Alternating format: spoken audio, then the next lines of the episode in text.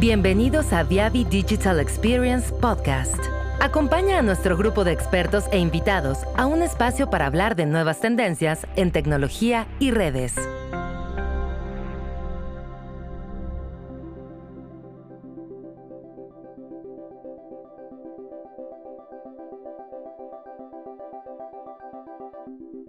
En este episodio hablaremos de la próxima implementación y despliegue de 400 GB que proporcionará una serie de beneficios para todas las industrias. Esto es aplicable en redes centrales, la interconexión de centros de datos y transporte de movilidad, incluido 5G. Presentado por Fabio Marchiori, Jasbet Rufino.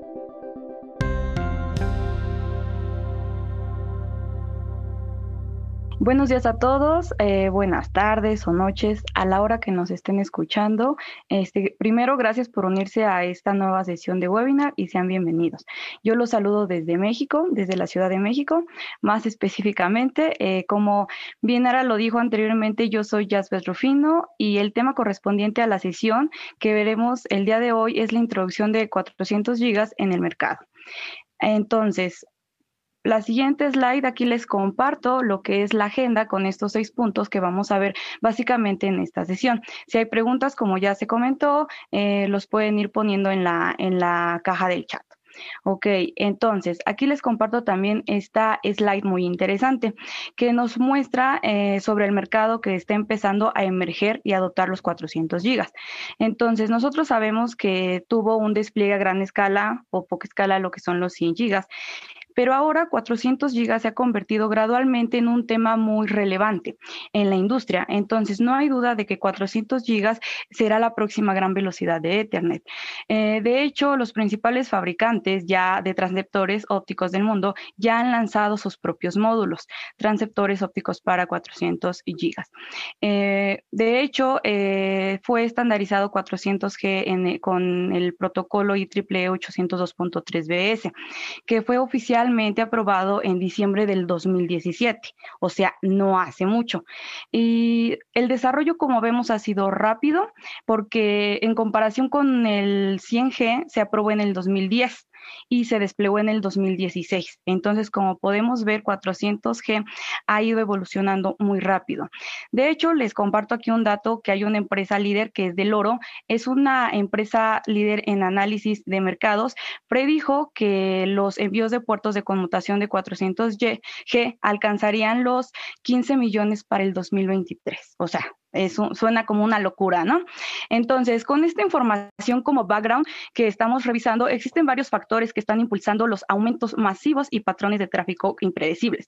Eh, dentro de estos eh, factores que podemos encontrar está la tecnología sin duda 5G para redes móviles, ¿no? Necesitamos también una arquitectura de edge computing, necesidad de más ancho de banda, mayor seguridad para administrar más datos, así como el soporte para más dispositivos en la red. También tenemos, por ejemplo, el Internet de las Cosas, tenemos la realidad virtual, por decir algunos ejemplos. También está otro factor que es los data centers y los requisitos de computación en la nube. Y como también tenemos necesidades de transmisión de video de alta definición. Por ejemplo, cuando hablamos de transmisión de 4K, es necesario más ancho de banda y menos latencia. Entonces, bajo estos eh, factores, nosotros vemos que todo está empujando hacia esta migración a los 400G para que lo pueda soportar, pueda soportar todas estas aplicaciones. Entonces aquí en pantalla lo que vemos es una línea de tiempo básicamente de cómo ha ido evolucionando todo esto de las, que en qué año ha sido como el auge de las tecnologías y el desarrollo. Por ejemplo, aquí tenemos de 10G en el 2004, 40G en el 2012. Aquí tenemos muy pequeño por la crisis que sucedió en el año 2012, que entonces entonces desaceleró este eh, desarrollo, esta implementación. Y tenemos aquí en morado, y de hecho aquí en morado también lo tenemos en esta gráfica, eh, los 100G, ¿no? Que en el 2013. Y aquí tenemos los 400 gigas que están en un 2018-2020. Entonces aquí podemos ver también eh, aquí linealmente 2002, 2010, 2018 y 2016. Ya estamos hablando de unas tasas de 800 este, gigabits y o 1.6 teras. ¿No? Y estamos hablando de velocidades más eh, grandes. Entonces, eh, uno de los principales focos de atención también es este despliegue de los 400G en largas escalas, ¿ok? Entonces, aquí estamos viendo estas gráficas.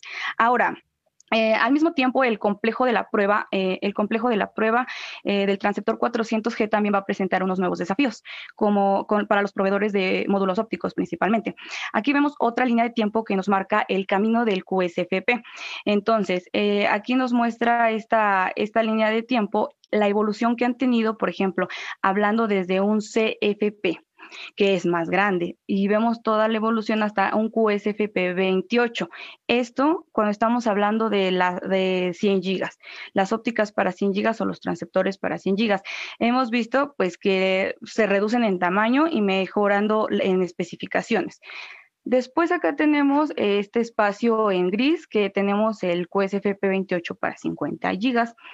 Y aquí en morado tenemos que, cuál es el desarrollo que se tienen para los 400 gigas, ya que sin duda hay un desafío muy grande, y fue un desafío muy grande para estos proveedores de módulos ópticos. Entonces, aquí tenemos eh, en este diagrama los principales em, ópticas o los principales transceptores que se, se, desarrollaron y están en el mercado. Entonces, algunos han sido más populares que, otro, que otros. Por ejemplo, aquí vemos el CFP8, que este es un transceptor de 400G de primera generación. De hecho, fue nuestra primera generación con un tamaño físico relativamente grande y que ofrece la menor densidad de puertos, como lo podemos ver.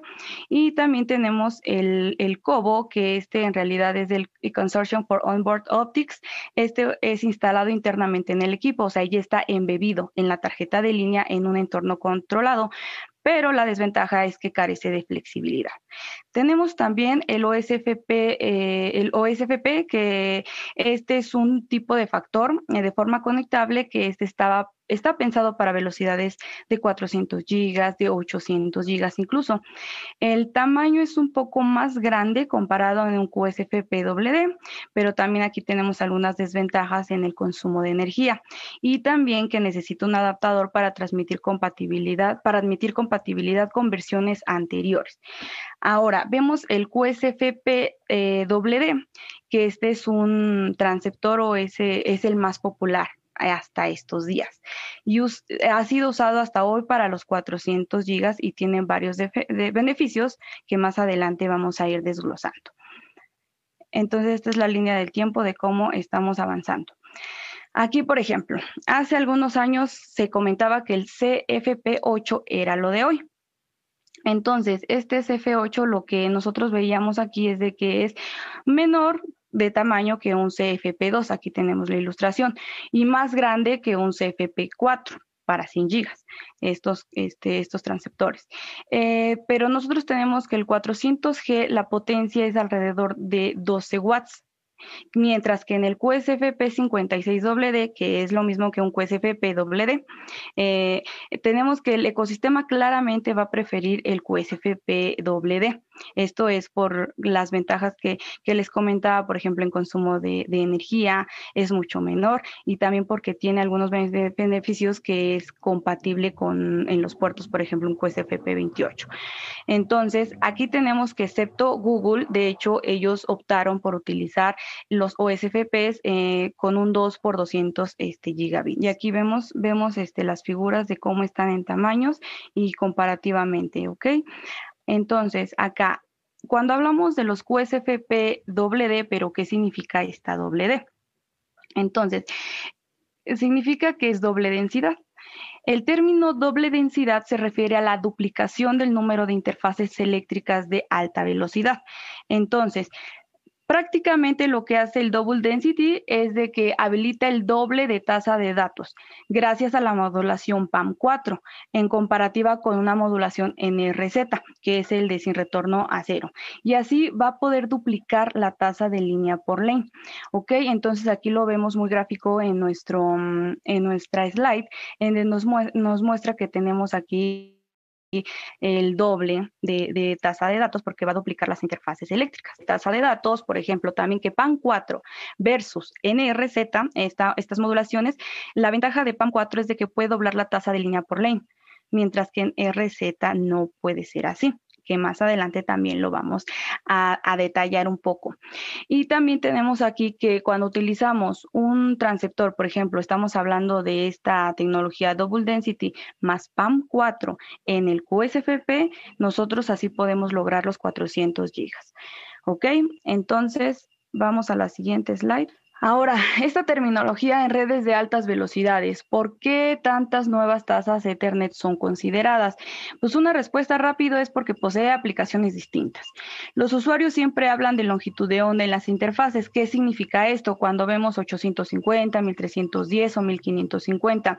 850 es un repaso, sabemos que es para las fibras multimodo y ocupa una interfaz SR, que esto significa que es short reach, o sea que estamos hablando que cubre distancias de 100 a 125 metros.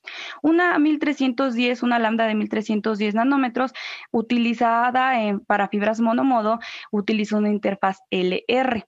En estas LR estamos hablando de long reach, que son de hasta 10 kilómetros. Ok, después 1550 nanómetros, no está este, patronizado para IEEE, pero es de long range, que son 10 gigabits SFP Plus, ¿no? Como un e, e, e, R, perdón, y un ZR, y por ejemplo en SONET, SDH. Entonces, aquí tenemos esta tablita en donde esto para comprender, eh, hago este, esta... Mm, aquí esta terminología para que pueda, porque más adelante vamos a ver algunas tablas que nos hablan de LR, R para que podamos revisar y comprender a qué nos referimos con esto, ¿no? Cuando estamos hablando de esta terminología en estas redes de alta velocidad. Entonces aquí hay una pequeña tabla que nos muestra hasta cuánto va a ser la cobertura, ¿no? En kilómetros. Entonces nosotros podemos ver que tenemos hasta, por ejemplo, de 100 metros, este, 500 metros, 2 kilómetros, 10 kilómetros y las cosas se van a tornar muy interesantes cuando ya estamos hablando de 40 kilómetros y 80 kilómetros. Y Albert, solo para complementar eh, en este slide, sí, vamos a ver que muchas veces de los DRs y los FRs eh, también van a ser muy utilizados, principalmente a los 400 gigas, pues este tipo de terminología, principalmente los DR y FR, son muy utilizados en los data centers. Entonces vamos a ver que eh, esto va a cada vez más también ser comunes a los 400 gigas por exactamente la toda la parte de data center interconnection, todo este, este ecosistema que está creando dentro de los 400 gigas. Perfectísimo, Fabio. Gracias, gracias por la intervención. Sí, entonces vamos a ver por qué estos son tan importantes, ¿no? SR, LR, para más que nada en qué aplicaciones se van a utilizar estas, estas terminologías. Ok, vamos a la siguiente slide y por ejemplo aquí tenemos eh, estas interfaces ópticas en 40 eh, gigas. Por ejemplo, aquí como bien Fabio nos decía, ¿no? DR4 eh, que va a estar más enfocada a lo mejor y más uso en data centers. Por ejemplo, aquí vemos la imagen. Voy a hacer aquí un zoom. Aquí vemos la imagen de DR4 y triple está, está pensado, por ejemplo, para el uso en data centers. ¿Por qué? Porque estamos utilizando un cableado MPO. Por ejemplo, aquí tenemos un, una fibra que es MPO de 12, de 12 fibras internamente, que es una single mode. Y aquí tenemos, son DR4, DR, pues, eh, va a significar que alcanza hasta los 500 metros. Vamos a utilizar una, una fibra este, monomodo y 4 significa que son cuatro lanes o cuatro carriles. Cada, aquí vamos a tener cada carril, por ejemplo, de 100 gigabits para alcanzar los 400 este, gigas. Y aquí es lo que tenemos MPO, pero cada canal óptico, que son estos cuatro que utiliza el DR4, va a necesitar dos fibras. Entonces, es por eso que aquí vemos estas ocho, que tenemos cuatro de ETX y cuatro de TX. Eh, ahora tenemos también el FR que el FR es de Fiber Reach, que estos hablamos de una distancia de 2 kilómetros.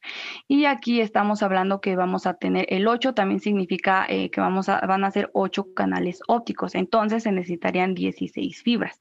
¿Ok? Entonces aquí de hecho tenemos esta tablita muy, eh, muy bien este, señalada que tenemos las lanes que son de 0 a 7, en total 8, y aquí tenemos las longitudes de onda que se van a utilizar. Aquí nos dice, por ejemplo, si estamos hablando hablando de LR8, estamos hablando que cada una va a llevar como 26.56 25 gigas. Eh, pero recordemos que tenemos este factor, esta modulación que es el PAM4, que nos va a permitir duplicar la tasa de velocidad. ¿Ok? Entonces aquí rápidamente también les hago un zoom para que repasemos y veamos cuando me refiero a las fibras MPO que comentaba hace rato, ¿no? Estas son unas, estas son unas, eh, unos dibujos, unas este, imágenes de lo que son las fibras MPO, que por ejemplo en este tenemos aquí en esta que estoy señalando tenemos, por ejemplo, una de una por 12. Podemos tener una por 24, por ejemplo, aquí tenemos 12 fibras o 24 fibras MPO o MTP. Entonces, aquí tenemos también eh, que son, una es conector con este eh, macho y otra es conector hembra. Entonces, esto también va a estar un poco más interesante al final les vamos a compartir también esta información cuando estamos hablando del mundo de los data centers que también es otro mundo. Aquí también me gustaría compartirles esta, esta lámina y esta, este zoom que le estoy haciendo porque aquí tenemos, por ejemplo, el FR4. El FR4, que este fue por MCA, que no aún está por IEEE, entonces aquí lo que tenemos son cuatro lanes, que cuando hablamos de cuatro lanes, cuatro canales ópticos, que cada uno va a tener 100 gigabits por segundo, ¿no? Y aquí estamos hablando del rango de las longitudes de onda donde se va, se va a transmitir. Y aquí hay otra imagen que nos muestra una tablita de los 200 este, gigas, ¿no? Base FR4, que también estamos hablando de FR, entonces estamos hablando de 2 kilómetros. De Fiber Reach, que estamos hablando cuatro canales ópticos, y aquí tenemos estos eh, cuatro canales también que serían de 100 gigabits cada, que diga, aquí serían de, de 50, perdón, porque estamos hablando de 200 gigas. Recordando que este caso eh, es un simplex, no es una fibra LC. Y dentro de la, fibra LC va a tener como cuatro longitudes de ondas, eh, como si fuera un DWDM, ¿no? O sea, cuatro longitudes de ondas, cada uno con 100 gigas transmitido, diferentemente del MPO, que son cuatro fibras, ¿no? Entonces, este es un tema también bastante interesante. Así es. Gracias, Fabio por ahí el dato para los 200 gigas.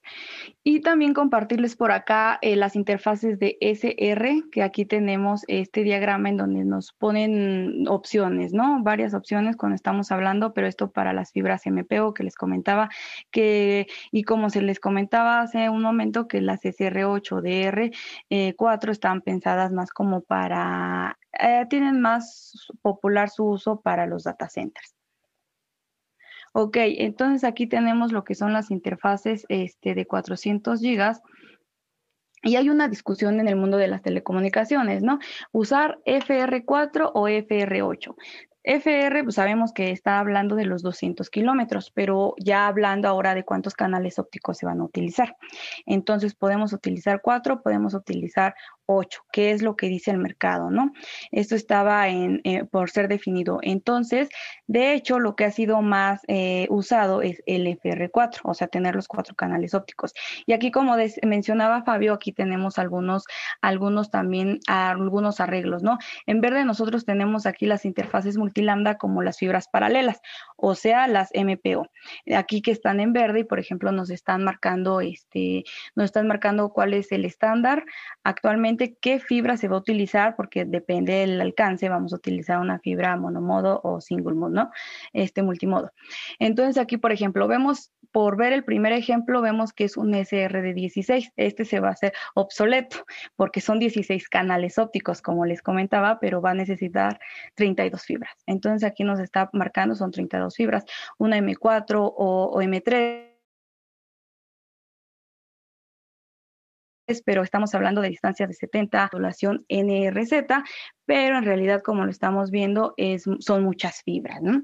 Y por ejemplo acá una este, single mode que tenemos una FR8 o una DR4, incluso estamos hablando de, cuatro fibras, acá este, de 50 este, gigas por lambda y aquí una duplex, como el ejemplo que comentábamos hace rato aquí también se ve, que es una duplex single mode y aquí tenemos PAM4 y WDM. ¿Ok? Y que aquí ya está estandarizado con el 802.3 BS. Ok, ahora, este, para ahondar un poquito en lo del QSFP este, doble D, bueno, eh, ¿qué, ventajas les comentaba que les iba a compartir un poco de qué ventajas son los que, lo que nos ofrece este QSFP? Este es un transceptor 400G diseñado con cuatro carriles, que por acá tenía la, Aquí está.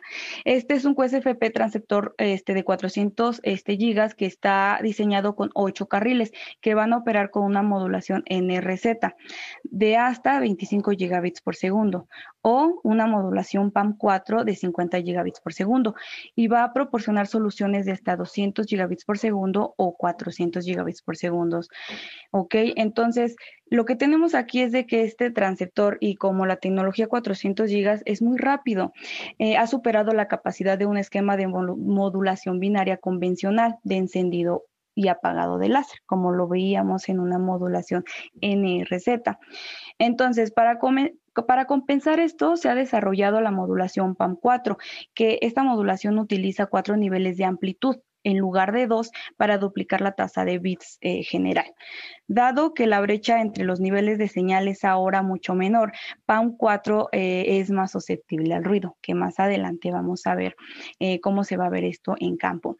Entonces, por aquí tenemos que la señalización en RZ utiliza los dos niveles que les comentaba de señal, en los que el voltaje positivo define el bit 1, mientras que el voltaje 0 va a definir el bit este, 0. la señal de un bit se transmite durante un ciclo de reloj. Entonces, tenemos que PAM4, esta modulación que les comentaba, eh, se propuso para reemplazar la modulación NRZ. Esa propuesta fue adoptada en LR8 y DR8 y se convierte en el primer estándar de interfaz para este PAM4. Entonces, eh, sabemos que las velocidades más altas y la utilización de la modulación PAM4 van a aportar grandes mejoras al rendimiento, pero también dan como resultado una alta complejidad en la capa física. Ok, ahora, cuando está, esto es para hablar del, conector QSFP este doble D, que aquí vemos en esta imagen que tenemos este conector y aquí tenemos el doble de las interfaces eléctricas. Aquí tenemos las dos filas esto para duplicarlo. Ahora, cuando estábamos hablando de esta evolución de 25 gigas a 400 gigas por la IEEE, tenemos algunos este, proyectos en marcha, que aquí los vemos como protocolos 802.13m, protocolo 802.cnct. Este, Entonces, esto es eh, lo que se ha estado trabajando y estos son lo que los estándares que actualmente están en el, en el mercado. Ahora, aquí algo importante y les comentaba que se va a tornar interesante cuando hablamos de, distancias más largas. ¿Esto por qué es? Porque podemos hablar de dos transceptores, ¿no? Por ejemplo, yo aquí les hablaba de los transceptores del lado cliente. Del lado cliente se utilizan para interconectar entre redes de metropolitanas o la red troncal óptica. El término de este lado cliente se va a referir a unas distancias relativamente cortas, por ejemplo, en comparadas, claro, con las del lado línea. Generalmente Estamos hablando de distancias de 500 metros hasta 10 kilómetros eh, en un solo transceptor conectado a la fibra. Entonces aquí no, no se necesita y no estamos hablando nada de la necesidad de una óptica coherente, ¿no? Entonces, Aquí les comentaba que se torna muy interesante cuando hablamos de, de, distancias más largas porque estamos hablando de transceptores coherentes. El lado de la línea alcanza distancias de transmisión más grandes que estamos hablando de 80 kilómetros o incluso más con DWDM y que en esta tabla lo podemos ver, por ejemplo, aquí ya vemos este, el ZR que estaba hablando hace Fabio unos minutos. Entonces también está interesante este tema que más adelante vamos a ver algunos detalles y beneficios que van a implicar estos dos este, transceptores eternos cuando estamos hablando de 400 gigas. Ok, ahora viene la parte interesante, ¿dónde probar los 400 gigas? Ahí Fabio, eh, perfecto. Ah, déjame solo. Para que nos puedas compartir. Si tienes problemas con la pantalla, me dices. Sí, no sé qué ahora no está me pareciendo acá, solo el, el tuyo. No te preocupes, si no. A ver si, me doy. ¿Te doy el remoto, el control remoto? Sí, se puede. Mejor así. Es que ahora sí, ya me apareció acá. Déjame hacer un share porque tengo que también mostrar al equipo de medición, entonces posiblemente voy a tener que Así, trabajar con el envío. Sí lo ven, ¿no? Mi pantalla. Ya. Perfecto. Hola a todos, muchas gracias. Eh, mi nombre es Fabio y voy a acompañar ahí con, mismo con Yasbet esta segunda parte, ¿no? De, de dónde se probar eh, los 400 gigas. Entonces, todo lo que estamos hablando hasta el momento, estamos hablando de la interfaz óptica que vamos a conectarnos al equipo de, prueba o hasta mismo al lado cliente que hablamos que es el ruteador de, de la red.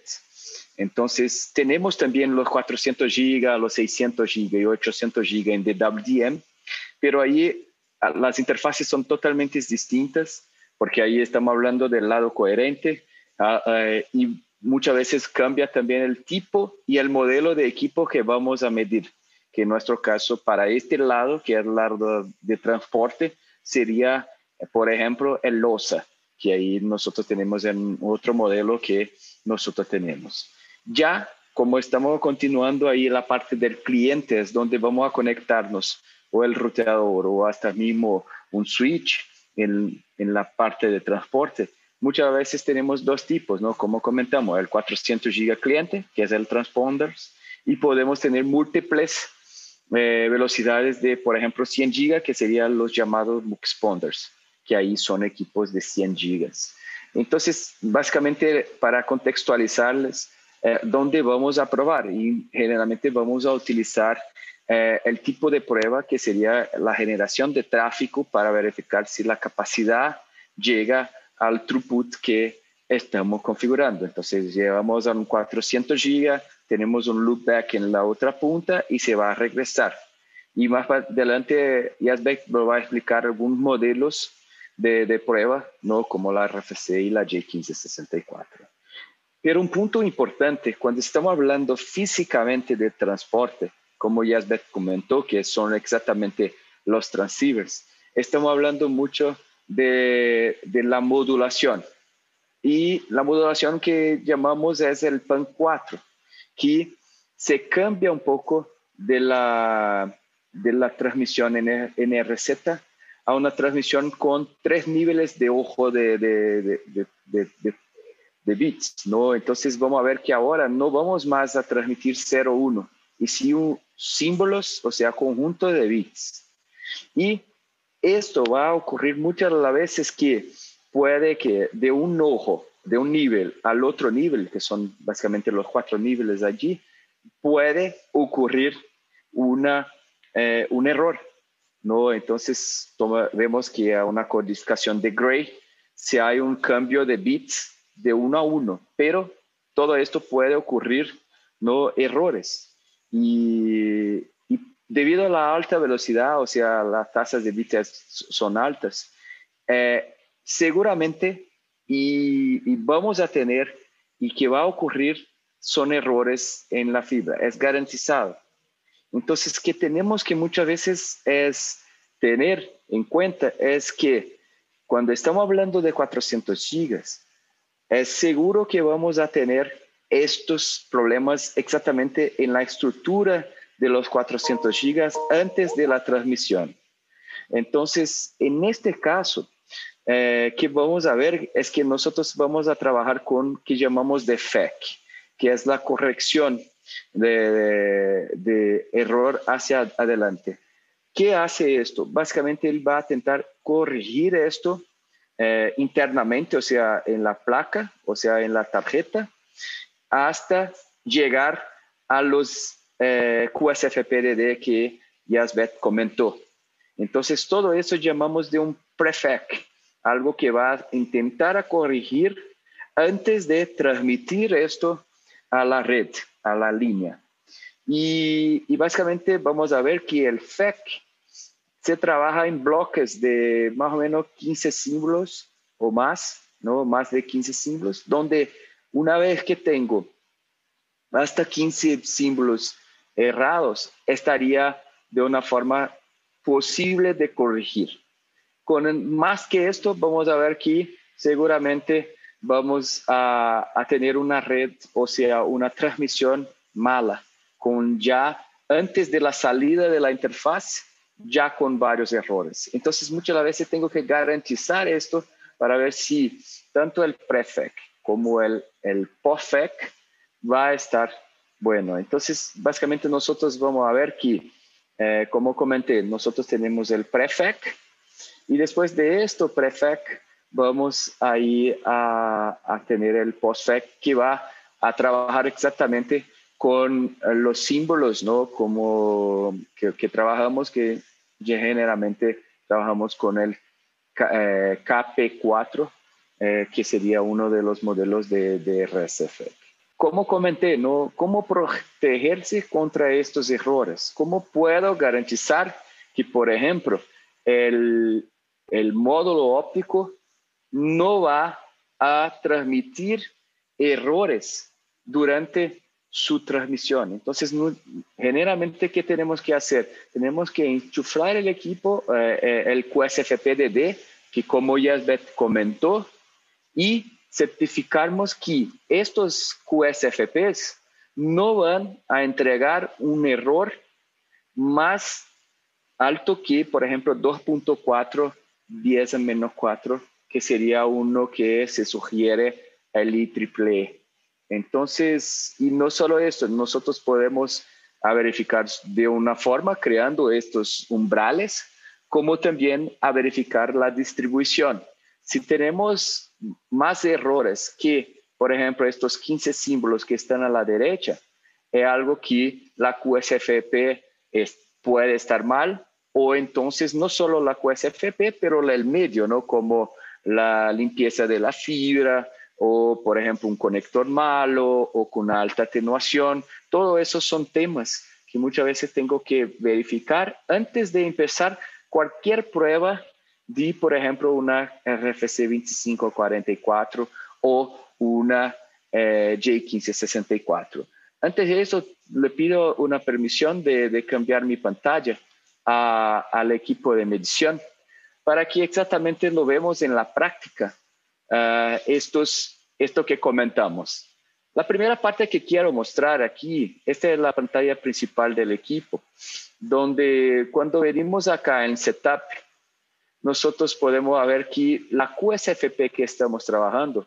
Es una QSFP DD, que es lo que comentaste, eh, Yasbet, y lo que estamos trabajando es una QSFP 400 gigas FR4. Eh, como comentó Yasbet, porque el FR4, porque trabajamos con una, una LC, o sea, un conector simplex, ¿no? Con una fibra solo, pero con cuatro lambdas multiplexados en esta fibra. Y vemos que esto máximo que podemos ver es, son dos kilómetros dentro de esta FR4. Como podemos ver aquí, uh, en el resultados, podemos ver que tenemos el lambda desde 1 hasta 4, donde con esto lambda 1 hasta 4 podemos mostrar son las potencias de cada lambda que estamos transmitiendo. Entonces, esto es la potencia de cada lane, o sea, de cada lambda que estamos transmitiendo, que me da la potencia, disculpa, total acá de 7.4 y la de arriba sería la de RX. Entonces, podemos verificar que esto son algunos temas que estamos transmitiendo esto. Un tema también que podemos ver es que tanto la fibra como el QSFP no me lo entrega eh, errores, no principalmente la, la fibra, disculpa, la, la QSFP, el transceiver. Podemos ver que el transceiver, como comentamos, debido al PAN 4, vemos que independiente de la red, vemos que tenemos errores. Entonces podemos ver que tenemos errores que es lo que llamamos de correctable errors. Podemos ver que esta parte de los correctable errors son la parte eh, prefec, o sea, antes de salir de la fibra. Después de esto, tenemos el postfec, que ahí nosotros tenemos la parte de que vemos que no tenemos errores. ¿no? Entonces, así, dentro del prefec tenemos errores y estamos corrigiendo. Y cuando vamos a transmitir por la QSFP, o sea, por este STX, vemos que transmitimos y recibimos sin errores, o sea, está, tenemos la corrección. eh, esto es una forma. Podemos ver que eh, estamos transmitiendo a alrededor de 8 a menos 9. Y vimos anteriormente que el máximo, eh, por lo menos la recomendación del IEEE, es que tengamos 2.4. Entonces, si vemos acá en Setup, nosotros podemos crear los umbrales, que esto es un umbral básicamente del IEEE, como podemos ver aquí en la sesión eh, 121.1.1, sugiere que tengamos esto 2.4. Yo puedo trabajar con algo más crítico, ¿no? Por ejemplo, en nuestro caso, yo puedo poner acá un, yo creo que estaba como 10 a menos 6, y ahí yo puedo poner, por ejemplo, 1 al menos 9, seguramente va a empezar a tener alarmas, porque eh, estamos con un prefect, o sea, con un error más grande que lo que eh, e, está exigiendo, ¿no? Entonces ahí hay un excesivo error de FEC, porque estamos con un patrón de, casi 7 a menos 9 y yo puse mucho más. Otro tema también que podemos verificar es que, como comentamos, que tenemos 15 símbolos. Si tenemos 15 símbolos con más errores, seguramente también vamos a tener un excesivo error de FEC. De nuevo, todo eso que estamos hablando aquí es antes de empezar una prueba de RFC. Entonces, esto es el gran punto, ¿no? Y, lo más importante, que tenemos que muchas veces garantizar que la QSFP esté bien, que las fibras estén limpias, que no están teniendo problemas de FEC, ¿para qué? Para que así podamos garantizar las pruebas de RFC. Tanto que Uh, en nuestro caso acá, ni siquiera empecé la transmisión de tráfico, o sea, no llegué a transmitir tráfico de 400 gigas, solo ajusté, uh, sol, solo hizo ajustes de físicos en la capa de QSFPDD, además de la parte de fibra. Volviendo allá a la presentación, eh, entonces esto son un tema. Otro tema también que es bastante importante y que muchas veces vamos a verificar es la parte de que llamamos de QS eh, de 400 GB base ZR o también el ZR Plus, que básicamente la idea de esto es hacer con que podamos no más transmitir cuatro lambdas de, de, de 100, pero sí transmitir un lane, o sea, un lambda de 400 gigas en una alta, en una larga distancia, generalmente llegando hasta 80 kilómetros. Mucho, mucho de esto se vale exactamente para eh, los equipos, es de, de, acuerdo con la distancia, poder reemplazar un poco el enlace de WDM, o sea, enchuflar esto directamente al ruteador y el ruteador tener la conectividad directamente a 80 kilómetros. Entonces, es de un cierto modo reemplazar un poco el de WDM. Y, pero los grandes desafíos que vemos es exactamente que hay un rango de potencia alto, ¿no? Tanto que vemos aquí que esta parte de, queda en afuera de, de, de la tarjeta, que son disipadores. Exactamente, se va a enchuflar de aquí para adentro y toda esta parte se queda externa para exactamente eh, tener una disipación de, calor, ¿no? de potencia. Y un otro tema también importante es que, como hablamos anteriormente, que tiene un concepto de prefec y postfec, vamos a ver que el ZR tiene un concepto eh, de una, una FEC un poco más rígida para que pueda garantizar exactamente la parte de, del señal. Entonces yo puedo ahí alcanzar distancias mayores y distancias más largas. Entonces, todo esto es un concepto nuevo que vamos a ver muchas veces en, en la parte de los 400 gigas. ¿Por qué? Porque vemos que es algo que va a, a empezar a tener esta idea de reemplazo de, de la parte de, de, el DWM. Entonces, eso es algo que podemos ver con esto. Y el ZR básicamente vamos a tener una FEC de mayor rendimiento para soportar distancias más largas que 80 kilómetros. Entonces, de nuevo, todo esto en la parte cliente. Y como vemos en la práctica, nosotros vamos a ver así en líneas generales, todo esto que tenemos aquí en azul es algo que estaría internamente dentro de los equipos, sea el, el nuestro equipo de Viavi o entonces a un switch o a un ruteador. Todo eso son las capas de modelos platicados por el IEEE. Y vemos que aquí en este caso, vamos a ver que básicamente tenemos una RSFEC, que es el, prefec que hablamos anteriormente, o sea, que está interno dentro de la tarjeta. Pero que va a pasar es que uh, la parte de los ZR va a sacar esto, esto prefec, y va a poner su propio FEC que serían exactamente eh, el SF, SDFEC y el STARFEC. Entonces él va a insertar un FEC que por supuesto tiene un, bloque mayor, más grande, y vamos a ver que seguramente la tasa se va a aumentar cuando estamos hablando 400 gigas. Entonces no vamos a tener más eh, los 400, 413, 415, vamos a tener casi 478 debido a esta inserción de FEX eh, específica al ZR. Entonces, esto todo va a ser un, desafío entre la ZR en la práctica de cumplir y de crear estos tipos de, ambientes hacia la transmisión.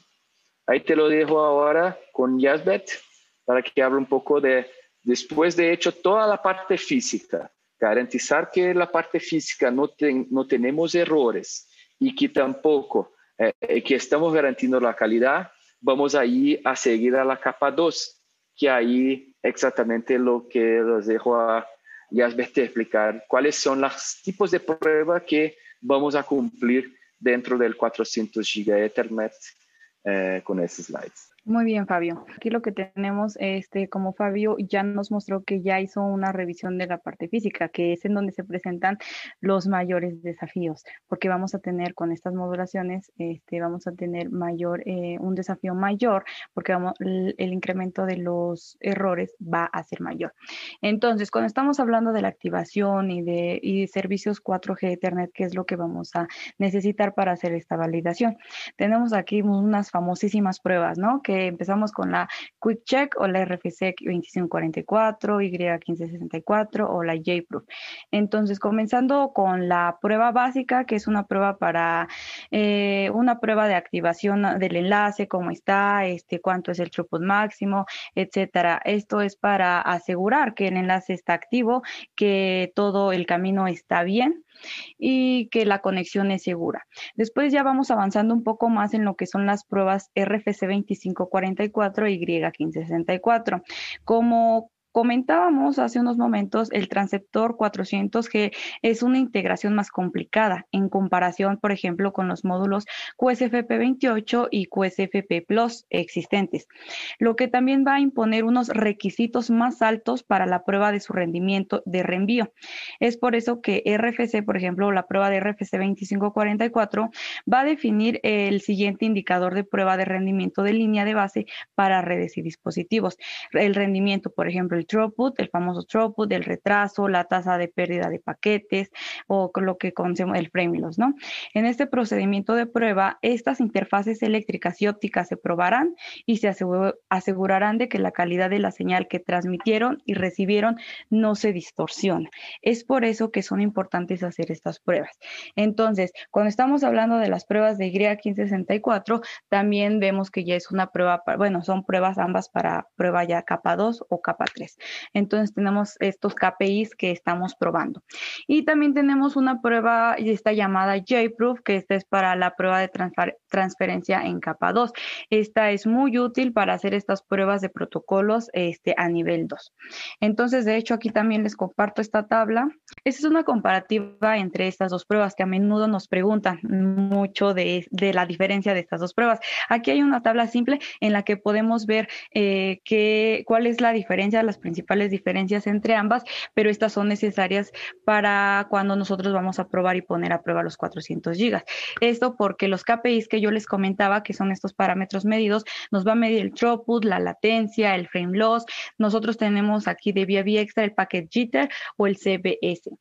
Eh, cuando estamos hablando de RFC 2544, aquí eh, digamos que una, mm, una particularidad de RFC 2544 es de que solamente va a medir el rendimiento máximo de enlace de un flujo en par de direcciones. Entonces aquí lo que hace son, eh, un, genera como diferentes tipos de tráfico, pero generando diferentes tamaños de trama, pero en un solo flujo. Ahora tenemos la Y1564 o su nombre comercial de Viavi que se llama SAM Complete. Esta es para activar nuevas conexiones Ethernet con múltiples este, clases de servicios. Entonces ya estamos hablando de múltiples streams. Aquí también dentro de los KPIs que vamos a poder probar para un enlace, por ejemplo, de 400 gigas, la latencia o acá frame delay, el frame loss rate, el packet jitter, eh, la prueba de SIR y EIR o el descarte, ¿no? Y estas pruebas que eh, nosotros que sabemos que aquí una diferencia también muy marcada entre Y564 y RFC nosotros nos permite dividir y acomodarnos. Entonces también hay algunas pruebas que tenemos adicionales como una prueba de throughput para revisar que, como que les decía, que asegurar que la calidad de la señal que se transmitió se recibe y no se distorsiona. Para esto nos sirven estas pruebas. Y bueno, de las principales eh, características y diferencias más notables es que la Y1564 permite múltiples streams. Cada una va a probar los este, acuerdos de nivel de servicio contra, por ejemplo, este, el CIR, ¿no? Entonces aquí es lo que vamos a tener que estés en dos fases y bueno, esto ya también es otra explicación sobre cómo funcionan estas, estas pruebas, estos dos protocolos que tenemos para asegurarnos eh, aquí que la calidad de la señal es buena y que no, no se presentan estos errores. Entonces, por ahí, Fabio, me parece que no sé si ya tengas el equipo listo para que le echemos un vistazo. Ok, eh, gracias, Fabio. Aquí les voy a poner un ejemplo ejemplo de una prueba de Optixel Test de desarrollo Viavi, que este es un conjunto de pruebas simples de Viavi. Hace unos momentos les decíamos que cuando estamos hablando de 400 gigas y los transceptores, necesitamos revisarlos primero porque implican un gran desafío en, lo, en la potencia de consumo, este, por ejemplo, en el tamaño, por ejemplo, estamos hablando hasta del skew, de la latencia, que no haya bits de deslizamiento.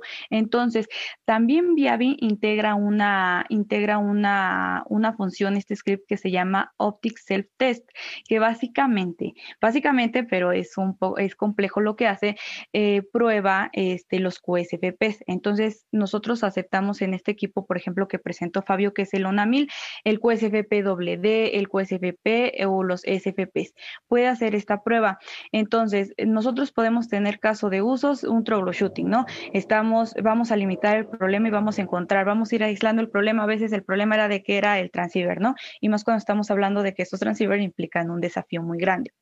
También tenemos una prueba de muestra, que esta va a ser una prueba este, de muestra del perfil performance óptico. Entonces aquí vamos a ver esto que les comentaba, algunos parámetros como lo es el skew y la temperatura, por ejemplo. Esto para validar y también asegurar desde capa 1, también desde la capa física, que los transceptores que estamos probando, ya llámense de 10 gigas, llámense de 50 gigas, por ejemplo, en este caso de 400 gigas, cumplen los requerimientos y están óptimos para trabajar.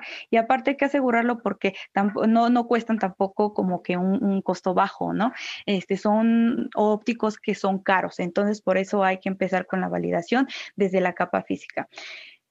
Ok, entonces, Fabio, este, no sé si tengas por ahí también el... Déjame poner Por favor, sí, a ver si podemos este, revisar rápidamente.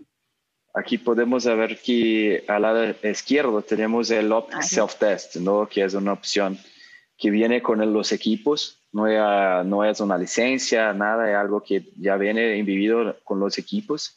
Y básicamente, ¿qué tenemos ahí dentro de la configuración? Déjame volver allá. Es básicamente, él va a hacer como un paso a paso, ¿no?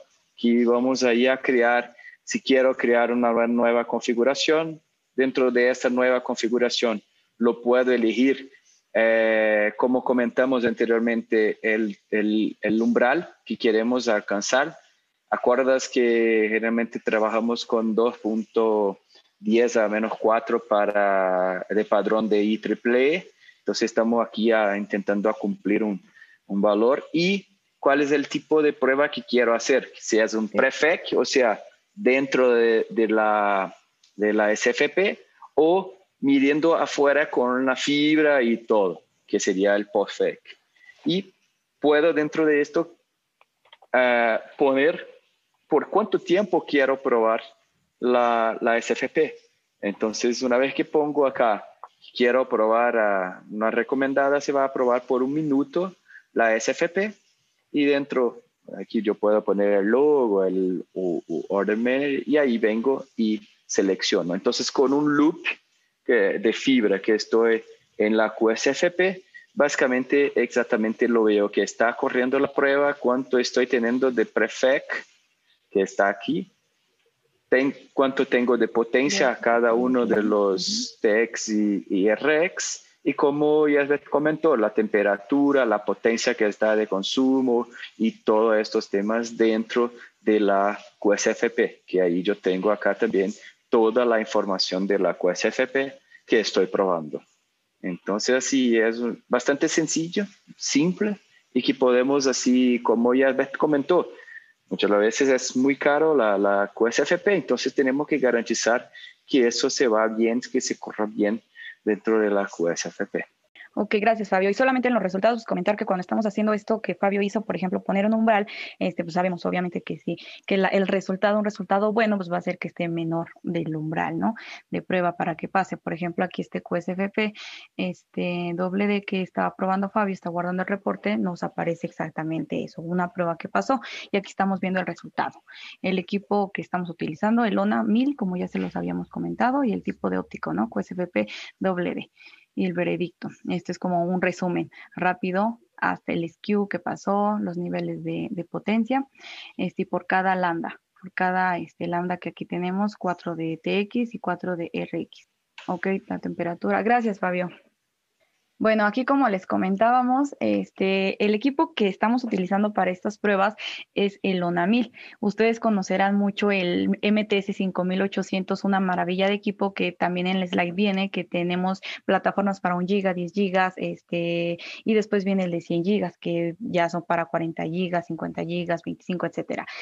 Eh, tenemos dentro de nuestro catálogo de soluciones este equipo que es el ONAMIL. Este es para porque tiene un módulo de 400 gigas. Entonces, ya que en Viavi estamos preparados para hacer pruebas y validación de los enlaces de 400 gigas y también las pruebas de los transceptores de 400 gigas, que todo esto va a implicar un gran desafío.